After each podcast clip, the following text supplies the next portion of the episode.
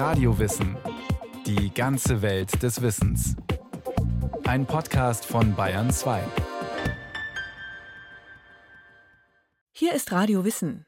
Unser Immunsystem ist eine in der Evolution entwickelte Festung. Wie gut sie gebaut ist, hängt allerdings stark vom Zufall ab.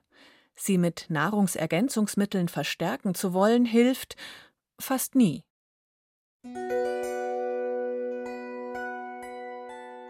Am 14. Mai 1796 führt der britische Arzt und Naturforscher Edward Jenner ein Menschenexperiment durch. Er impft den Sohn seines Gärtners mit Kuhpockenviren. Das Ziel? Den achtjährigen James Phipps immun gegen die Pocken zu machen.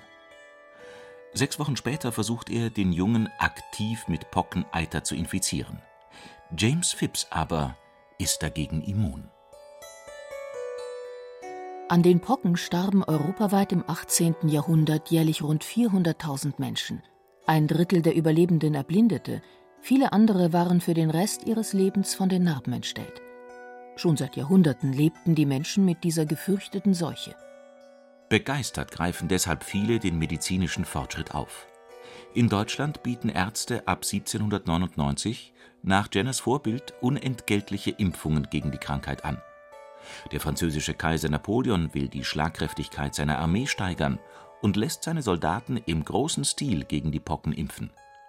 Und die russische Zarin schickt als Dank für die segensreiche Maßnahme einen Diamantring nach England an Edward Jenner. Die Impfung gegen Pocken gilt als Meilenstein in der Geschichte der modernen Immunologie.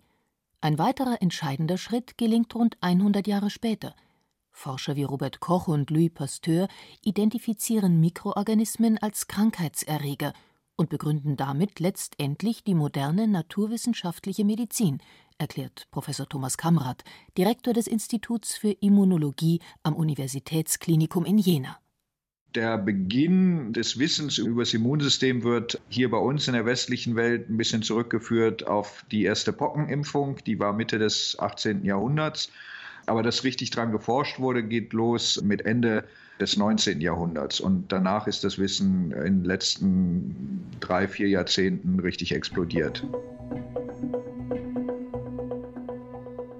Das Immunsystem ist das hocheffektive Abwehrsystem des Organismus, über das unterschiedlich komplex nicht nur Säugetiere und andere Tiere verfügen, sondern auch Pflanzen.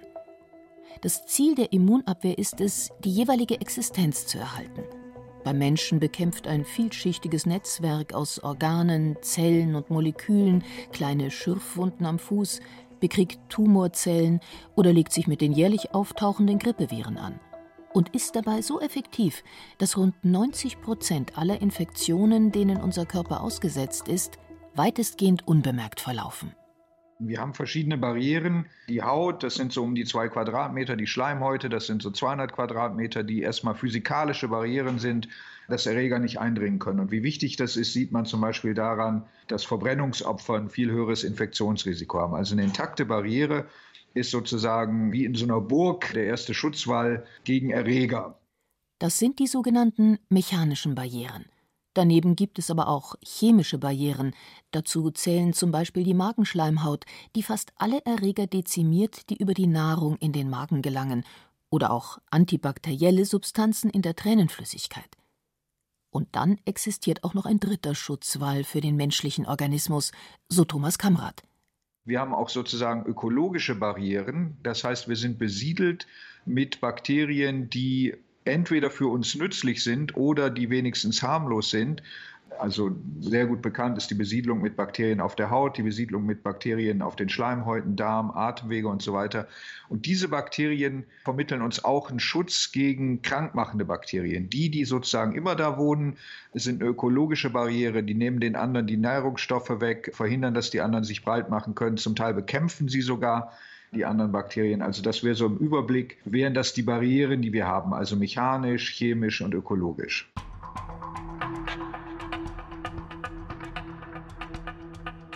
Insgesamt, so schätzen die Experten, sind es rund 1400 Arten von Erregern.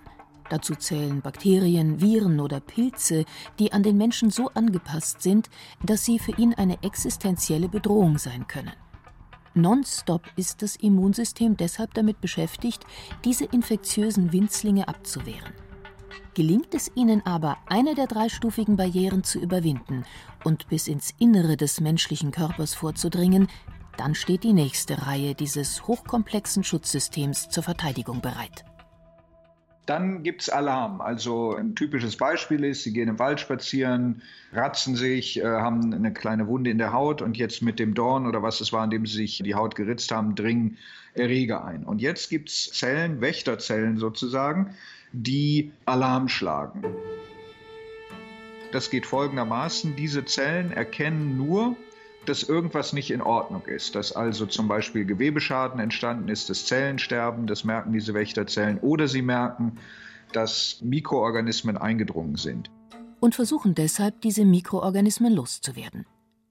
Zusätzlich zu dem dreistufigen Barrierensystem patrouillieren diese speziellen Immunwächterzellen im Blut oder im Gewebe durch den Körper – immer auf der Suche nach Partikeln, Erregern, Mikroorganismen, die sie als körperfremd identifizieren. Stoßen Sie auf einen solchen Erreger, aktivieren Sie verschiedene Zelltypen, die sich auf die Eindringlinge stürzen und sie vernichten. Dabei arbeiten die beiden Säulen des Immunsystems perfekt zusammen, der angeborene und der erworbene Teil.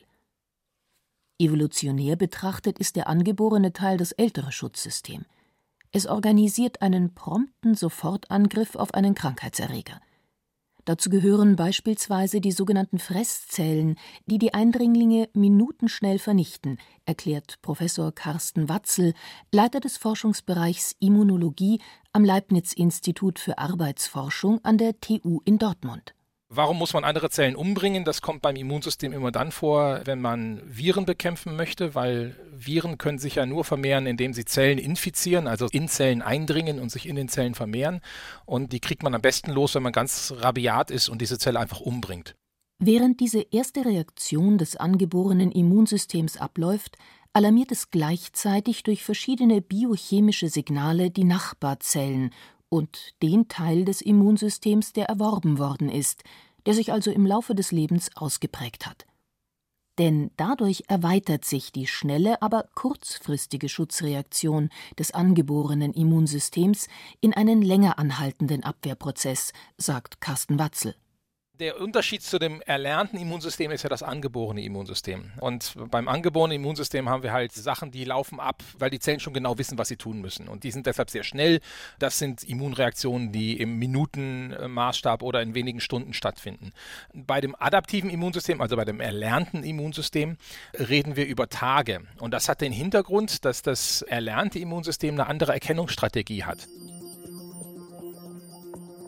Jeder Mensch kommt mit einem angeborenen individuellen Immunsystem zur Welt. Die Ausstattung aber, was die Wächterzellen an Eindringlingen erkennen, ist genauso individuell, also von Mensch zu Mensch unterschiedlich. Es entwickelt sich nach einem genetischen Zufallsprinzip, so Immunologe Thomas Kamrat. Es gibt verschiedene genetische Elemente, die zufällig rekombiniert werden, also zusammengesetzt werden, wie so Lego-Bausteine in den Zellen, also zum Beispiel in den T-Lymphozyten, die sowas wie die Dirigenten des Immunsystems sind. Die bauen ihren Rezeptor aus diesen verschiedenen genetischen Elementen, wie in so einem Lego-Kasten, da greifen die rein und kombinieren alles Mögliche und dann haben sie einen bestimmten Rezeptor zusammengebaut. Das ist so brillant, dass wir mit unseren T-Lymphozyten praktisch alles erkennen können, was es an Erregern gibt. Potenziell sind also alle Mikroorganismen und Krankheitserreger von den Zellen des menschlichen Immunsystems erkennbar. Aber da jede und jeder Einzelne nur eine begrenzte Auswahl an Immunzellen besitzt, bedeutet das, dass das individuelle Immunsystem auch nur eine begrenzte Anzahl von Mikroorganismen erkennen kann. Und hier kommt jetzt der Teil des Immunsystems ins Spiel, der während des Lebens erworben wird. Denn dieser Teil komplettiert die angeborene Ausstattung. Das geschieht vor allem in den ersten Lebensjahren, sagt Professor Jürgen Wienands, Immunologe an der Universität Göttingen. Das kindliche Immunsystem gilt als weitestgehend schlagkräftig, wenn man so möchte, vielleicht ab dem fünften, sechsten Lebensalter. Aber große Änderungen kommen natürlich auch nochmal nach der Pubertät. Ja? Das ist nochmal ein ganz entscheidender Lebensabschnitt, wo der Körper mit wieder neuen Elementen konfrontiert wird, die er ja vorher noch nie gesehen hat. Und in der Tat, viele sowohl Immundefizienzen als auch Autoimmunerkrankungen entwickeln sich erst in der zweiten oder manchmal erst in der dritten Lebensdekade.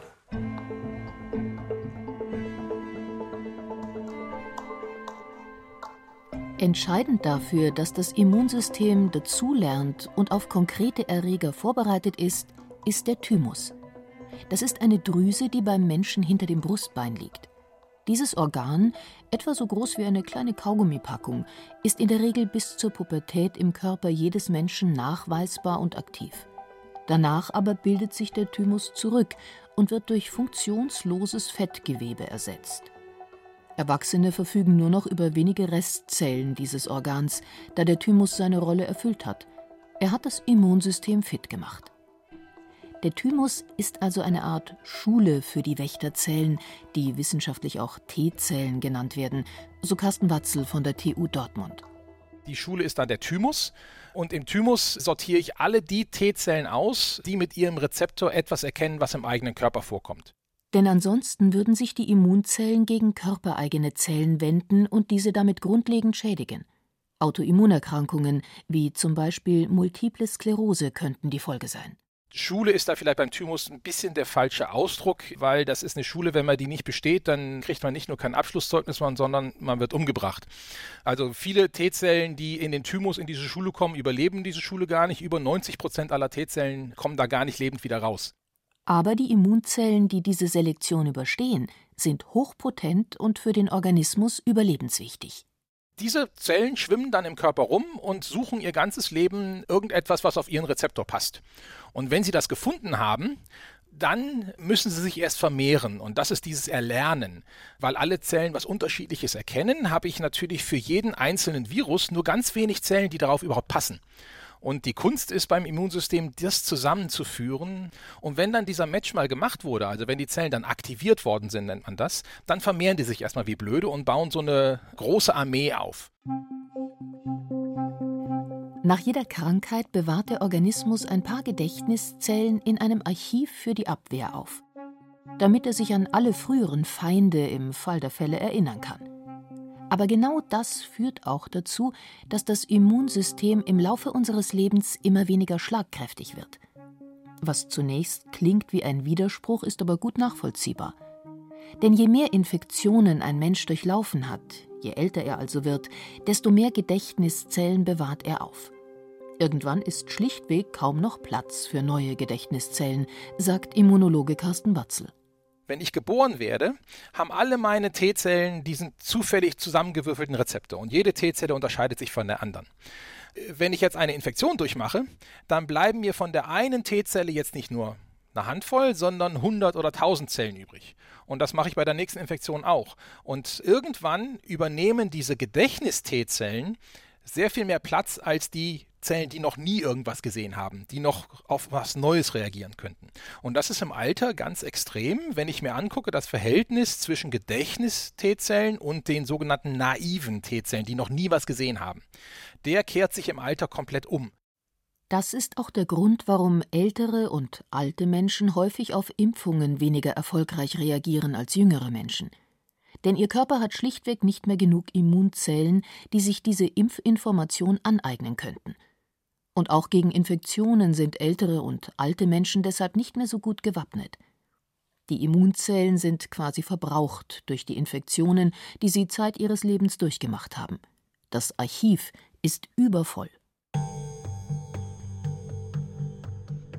Die Immunabwehr beschränkt sich aber nicht nur auf diese sogenannte zelluläre Immunantwort, um den Organismus vor den krankmachenden Keimen zu schützen.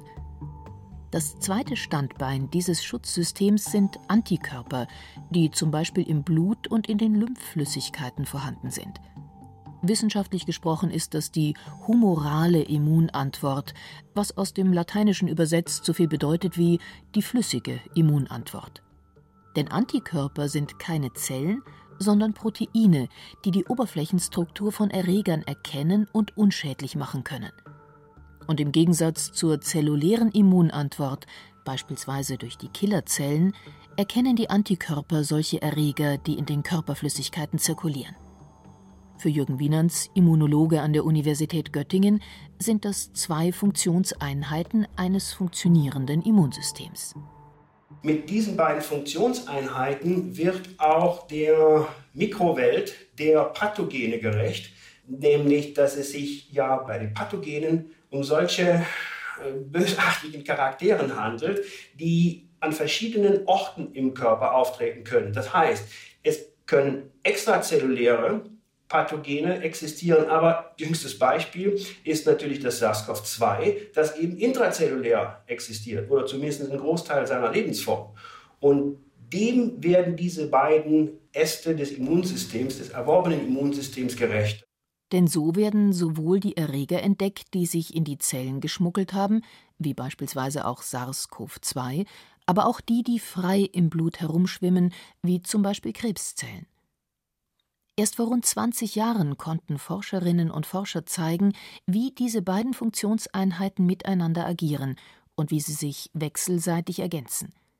Und vor allem gelang der Nachweis, dass sie zusammenwirken müssen, um den Organismus optimal mit einer geordneten Immunantwort zu schützen. Die Komplexität des Immunsystems ist bisher noch nicht vollständig bekannt, räumen die Forscher ein. In den letzten 20 bis 30 Jahren aber explodiert das Wissen.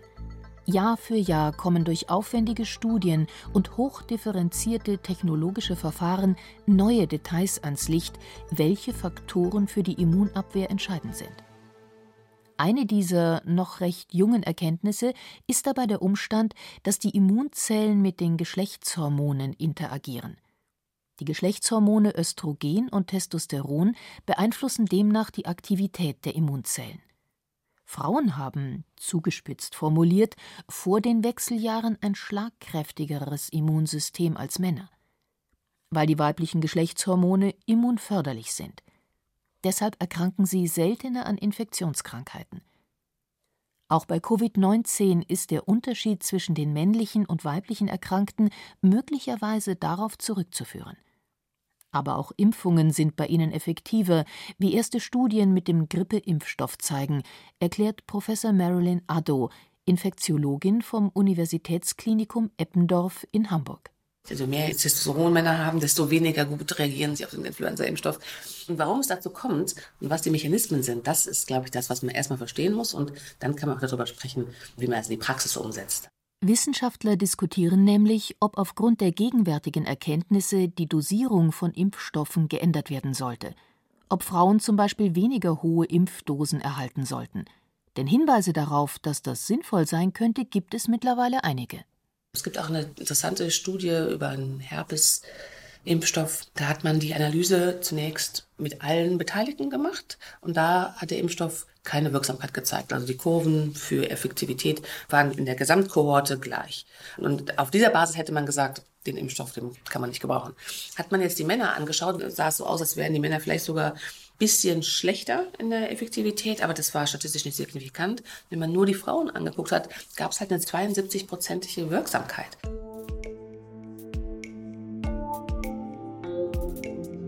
Weil das Immunsystem sich in seiner Fitness zwischen den Geschlechtern und auch zwischen einzelnen Menschen stark unterscheidet, hat sich parallel zu den immunologischen Erkenntnisfortschritten ein kommerzieller Markt entwickelt, der die Stärkung des Immunsystems zum Thema macht. Mit Kochbüchern, Ratgeberliteratur, mit Superfood, Immunboostern oder Vitalstoffkonzentraten. Die wissenschaftlichen Immunologen aber halten von diesen Versprechen nichts, betont Immunologe Thomas Kamrat vom Universitätsklinikum Jena. Also es gibt nicht sozusagen das Fitnessstudio fürs Immunsystem, aber die gute Antwort dahinter ist die, das Immunsystem hat so viel, wie soll man sagen, Redundanz, also so viel Sicherheitsnetze, dass schon extrem viel passieren muss, um es zu schädigen. Das heißt, wir können es nicht nach allem, was man weiß, aktiv stärken, aber wir können es schädigen. Und wenn wir das vermeiden, dann tun wir schon viel. Rauchen, Alkohol, Mangelernährung, Übergewicht oder zu wenig Bewegung können das Immunsystem schädigen. Wer sich dagegen ausgewogen ernährt, wer genug schläft und sich ausreichend bewegt und darüber hinaus keinen Dauerstress hat, der pflegt sein Immunsystem, so Carsten Watzel von der TU in Dortmund. Es geht wirklich darum, dass das Immunsystem, weil es halt ein sehr kompliziertes System ist, weil es ein System ist, was sehr viel Energie braucht, weil es ein System ist, was auch aktiv zum Beispiel mit dem Nervensystem redet, ist das ganze System auch anfällig, zum Beispiel für Ernährung, zum Beispiel für Stress, für Sport und andere Sachen. Aber welche Mechanismen dafür ausschlaggebend sind oder eben auch nicht, das ist bisher erst ansatzweise bekannt. Viele Prozesse sind noch nicht verstanden, deshalb raten die Expertinnen und Experten von Manipulationsversuchen durch Nahrungsergänzungsmittel oder andere Substanzen ab. Es aktiv zu stärken, da sind wir noch nicht so weit. Da ist auch die Frage, wollen wir das überhaupt? Weil das Immunsystem ist ein sehr gefährliches System, muss man sagen. Weil, wenn es einmal anfängt, Krebs zu bekämpfen, hört es auch nicht auf, das zu machen. Das Problem ist, wenn es einmal anfängt, Pollen zu bekämpfen oder wenn es einmal anfängt, Zellen im Darm zu bekämpfen oder Zellen im Nervensystem zu bekämpfen, dann habe ich sowas, was nennt man dann eine Autoimmunerkrankung, wo sich das Immunsystem gegen den eigenen Körper richtet. Und dann merkt man, wie gefährlich das Immunsystem auch sein kann. An diese Erkenntnisse sind aber auch viele Hoffnungen geknüpft. Denn je besser die Prozesse des Immunsystems verstanden werden, desto mehr Möglichkeiten sehen die Wissenschaftler, die Medizin zu revolutionieren. Zum Beispiel im Kampf gegen Krebs. Erste Erfolge mit der sogenannten Immuntherapie, bei der das Immunsystem durch Tricks dazu gebracht wird, Krebszellen zu bekämpfen, sind bereits erfolgreich.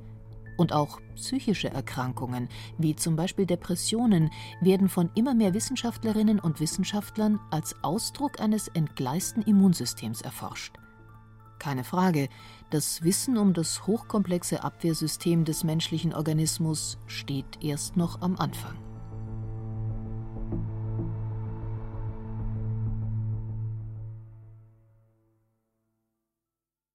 Sie hörten das Immunsystem Wächter des Körpers von Daniela Remus.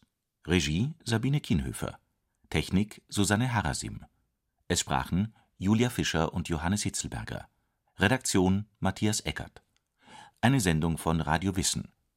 Wenn Sie keine Folge mehr verpassen wollen, abonnieren Sie Radio Wissen unter bayern2.de slash podcast.